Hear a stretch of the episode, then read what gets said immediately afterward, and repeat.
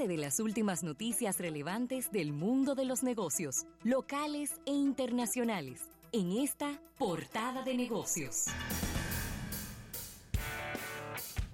Bien, 809-539-8850 para todo el público que quiera participar en esta portada de negocios. Mira, Rafael, y esta es una portada con algunas, con algunos, vamos a decir, algunos lanzamientos que vienen por ahí, ya que eh, Motorola, oye, Motorola, una marca que la verdad es que eh, vamos a decir que ha desaparecido un poco de la República Dominicana y, que, se mantiene, sí, para, ayudarla, para ayudarla. Motorola está presentando, está anunciando el Moto G7 que vendría con una pantalla de 6.2 pulgadas, Android Pie y que traería, y yo no sé por qué es que todos los fabricantes de teléfonos se están enfocando en eso, cuando eso es algo completamente decorativo, traería ¿El, qué? el Teardrop Notch, que es como el, el sacadito, el huequito, que parece como una gota en la pantalla.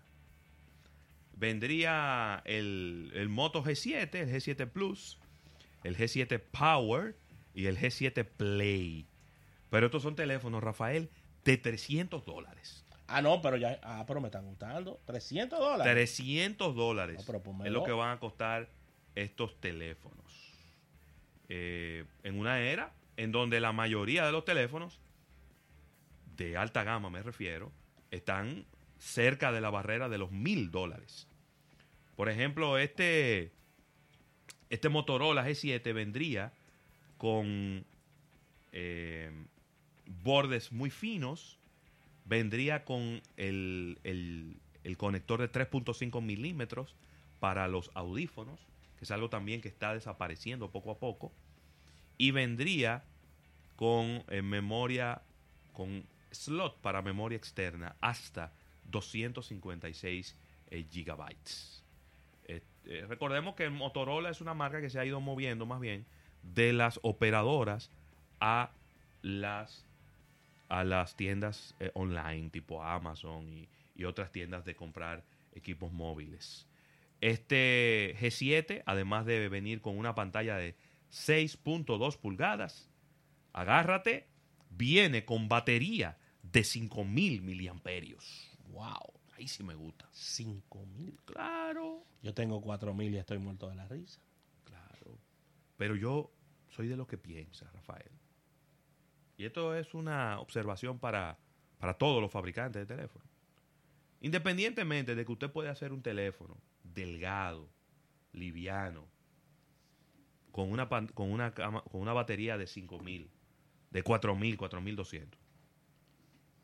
Hágase otro modelo y métale una batería. Yo, yo quisiera ver un teléfono de alta gama que me le metan una batería de 7000. Sí. De 7000 miliamperios. Creo que he visto uno solo, un chino. Ay Dios, ¿cómo que se llama? Sí, pero que Hay yo, un chino de 7000. yo lo que digo es, ¿por qué Apple no lo hace? ¿Por qué Apple no le mete una batería de 7000? Total, tú tienes que terminar comprándole un case, que es una batería externa que pesa muchísimo y que tiene muchísimo y que es grosísima. ¿Y ahora- ¿Por qué Samsung no puede hacer un teléfono de siete, una, ta- un, un- la Note 20?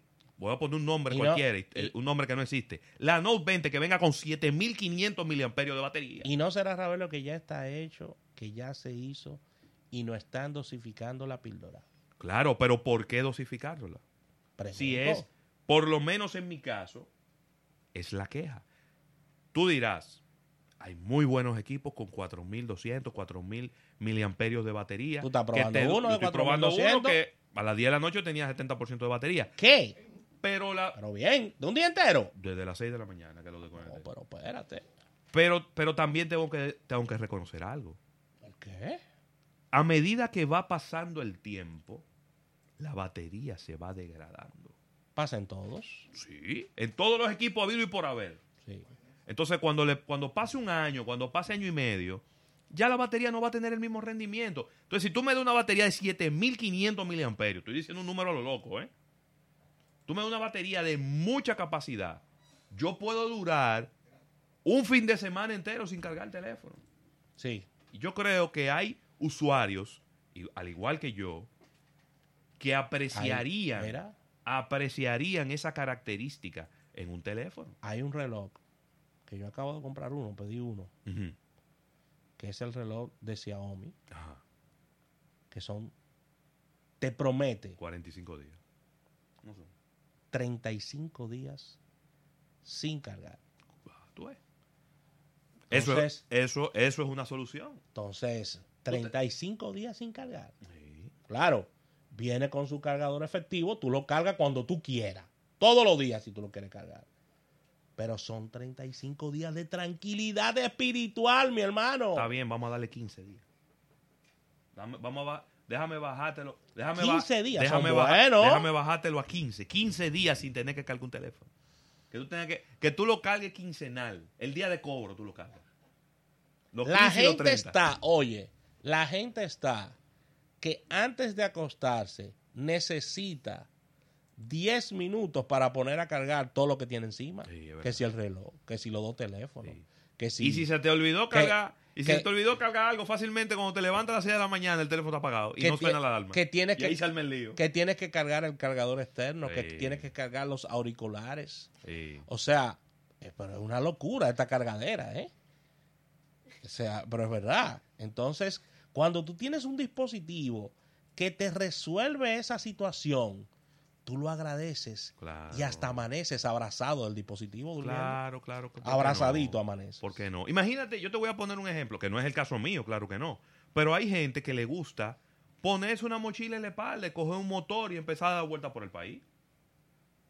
Sí. Ah, no, pues tiene que andar con un cargador. un cargador externo. Pues cada 12, 20, horas, 30 horas, tiene que pegarte de una pared ahí. Sí. Y, e, irte, e irte a, la Santísima allá, Villa Altagracia, y frente al cuadro de la... cuidado. en la basílica. De la basílica. Sí. Rezar para que ese calentador no se caliente mucho. Ese cargador, No, se, no, se, caliente mucho, porque en la espalda, tú, algo que se te calienta, es algo bastante fuerte. Mira, esta es una noticia muy preocupante. ¿Cuál? Muy preocupante. Cuidado, ¿eh? Porque... Cuidado hay compañías, de acuerdo al reporte de TechCrunch, TechCrunch, este popular portal de internet, es otra cosa. TechCrunch, que te están colocando aplicaciones en el iPhone App Store, ¿verdad? O en el App Store, que es el nombre real. Sí que graban lo que está ocurriendo en la pantalla de tu teléfono. No. Incluyendo tarjeta de crédito. Cuidado. Y Apple, señor. pero ya Apple está permitiendo eso eh, eh, fuera de que sea un APK. Oye esto. oye eso. Pero cuidado. Se está hablando de portales tales como hotels.com. Va a salir un lío de ahí. Tremendo portal, ¿eh? Air Canada. Hey. Abercrombie and Fitch. Sí. Usan lo que se llama Glassbox, que es una, una empresa de analítica de la experiencia del usuario que permite que los desarrolladores recreen lo que tú haces en tu móvil. Nada de lo que tú estás diciendo me está agradando. ¿eh? No, pero que no te puede agradar, porque es que tú estás, es que, es que, es que tú compras un teléfono no es para que te estén viendo lo que tú haces. No. Pues eso está en este momento caliente, en ¿eh? proceso de investigación. Bueno, tú sabes quiénes se van a tirar ahí, ¿verdad? Lo de las tres letras. Hay, hay varias tres letras, porque está la CIA. No, no. Está la FBI. esa sí. Está la NSA. Esa también. esa ya a lo mejor. Esa también. Esa a lo mejor sabe de tiempo que Esa también. Y otra vez, Rafael, Apple, en, el, en, muy poco tiempo. No, pero que en muy poco tiempo está. ¿Dónde están los que revisan las apps las apps que se están subiendo? Está en la mira, porque todavía eso no está resuelto. De que te llaman por FaceTime y tú le das un botón para no coger la llamada y eso es lo que hace que activa que el otro te oye y te ve. Sí. Y a lo mejor tú diciendo, oye, ese tigre sí, llama y sí molesta. ¿Qué es lo que llama tanto? No, ya mandaron. Me tienes harto y el otro ya no está del otro lado. Y mandaron a usar el dedo ya. Porque el reconocimiento facial, eso no, no le quedó bien a ellos. ¿Cómo? Tim Cook dijo, usen el dedo. Déjame decirte que lo, el lo del reconocimiento facial del, del, del Huawei Mate 20 Pro, a mí, me tiene asustado. Porque yo, yo no lo he mirado bien en la pantalla y ya está desbloqueado. Es asustado que me tiene. ¿Te pusiste los lentes aquellos y te reconoció? No, con los lentes oscuros no me reconoció. Ah, pero con lo, cuando le quito los clics, sí. Ah, ok. Tengo que quitarme los clics. Sí, porque con los ojos. Sí, exactamente. Así que serios problemas de reputación, serios problemas de seguridad para iPhone. Yo no, no digo que eso no puede estar ocurriendo en otros dispositivos también. Pero en Estados Unidos tiene especial importancia que sea en iPhone porque iPhone tiene alrededor del 60% del mercado. Entonces lo que sea que ocurra con un iPhone está ocurriendo en la mayoría de los usuarios de teléfonos móviles en los Estados Unidos. Entonces, bueno, vamos a ver en qué terminará todo esto.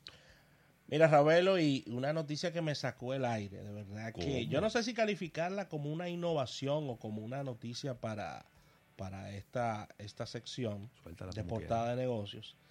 Y es que Netflix está analizando y ya tiene conversaciones muy avanzadas para transmitir en vivo obras de teatro como parte de su contenido.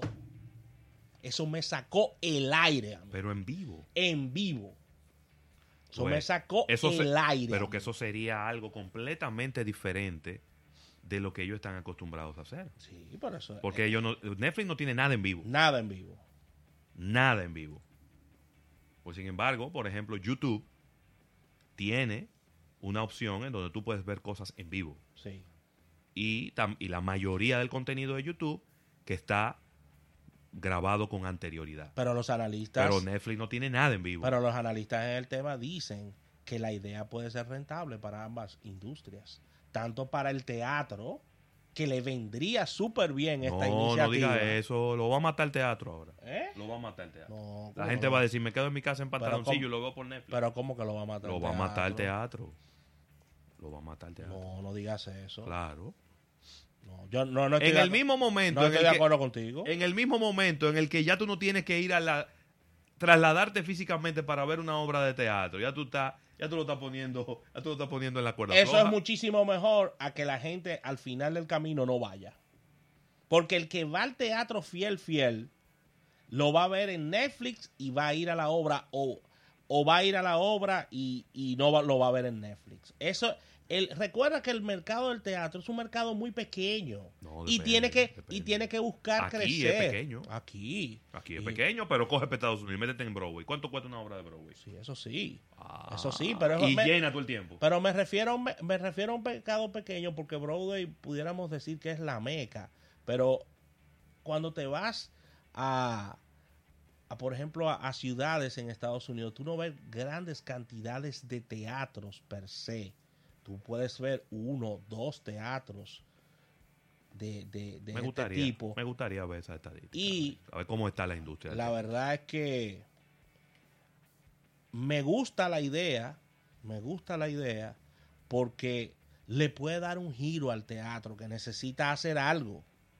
El teatro, si bien es cierto que es una de las manifestaciones más ricas del arte, necesita hacer algo y Netflix pudiera ser que lo catapulte y que, y que lo ayude a este tipo de cosas. Aparte de que se ha quejado la vida entera el teatro en todas partes del mundo. ¿El qué? De la falta de recursos. Y estamos hablando de una industria que pudiera ayudar a esos teatros. Entonces ahí está. Ahí está. Habría que ver, habría que ver. Así que me ha encantado esta idea. Tengo ahí sentimientos encontrados. Bueno, pero que. Porque pienso que eso pudiera afectar al teatro.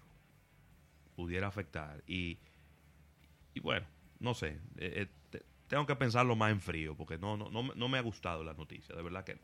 Así que hasta ahora el contenido en vivo de Netflix se ha limitado principalmente a comedias.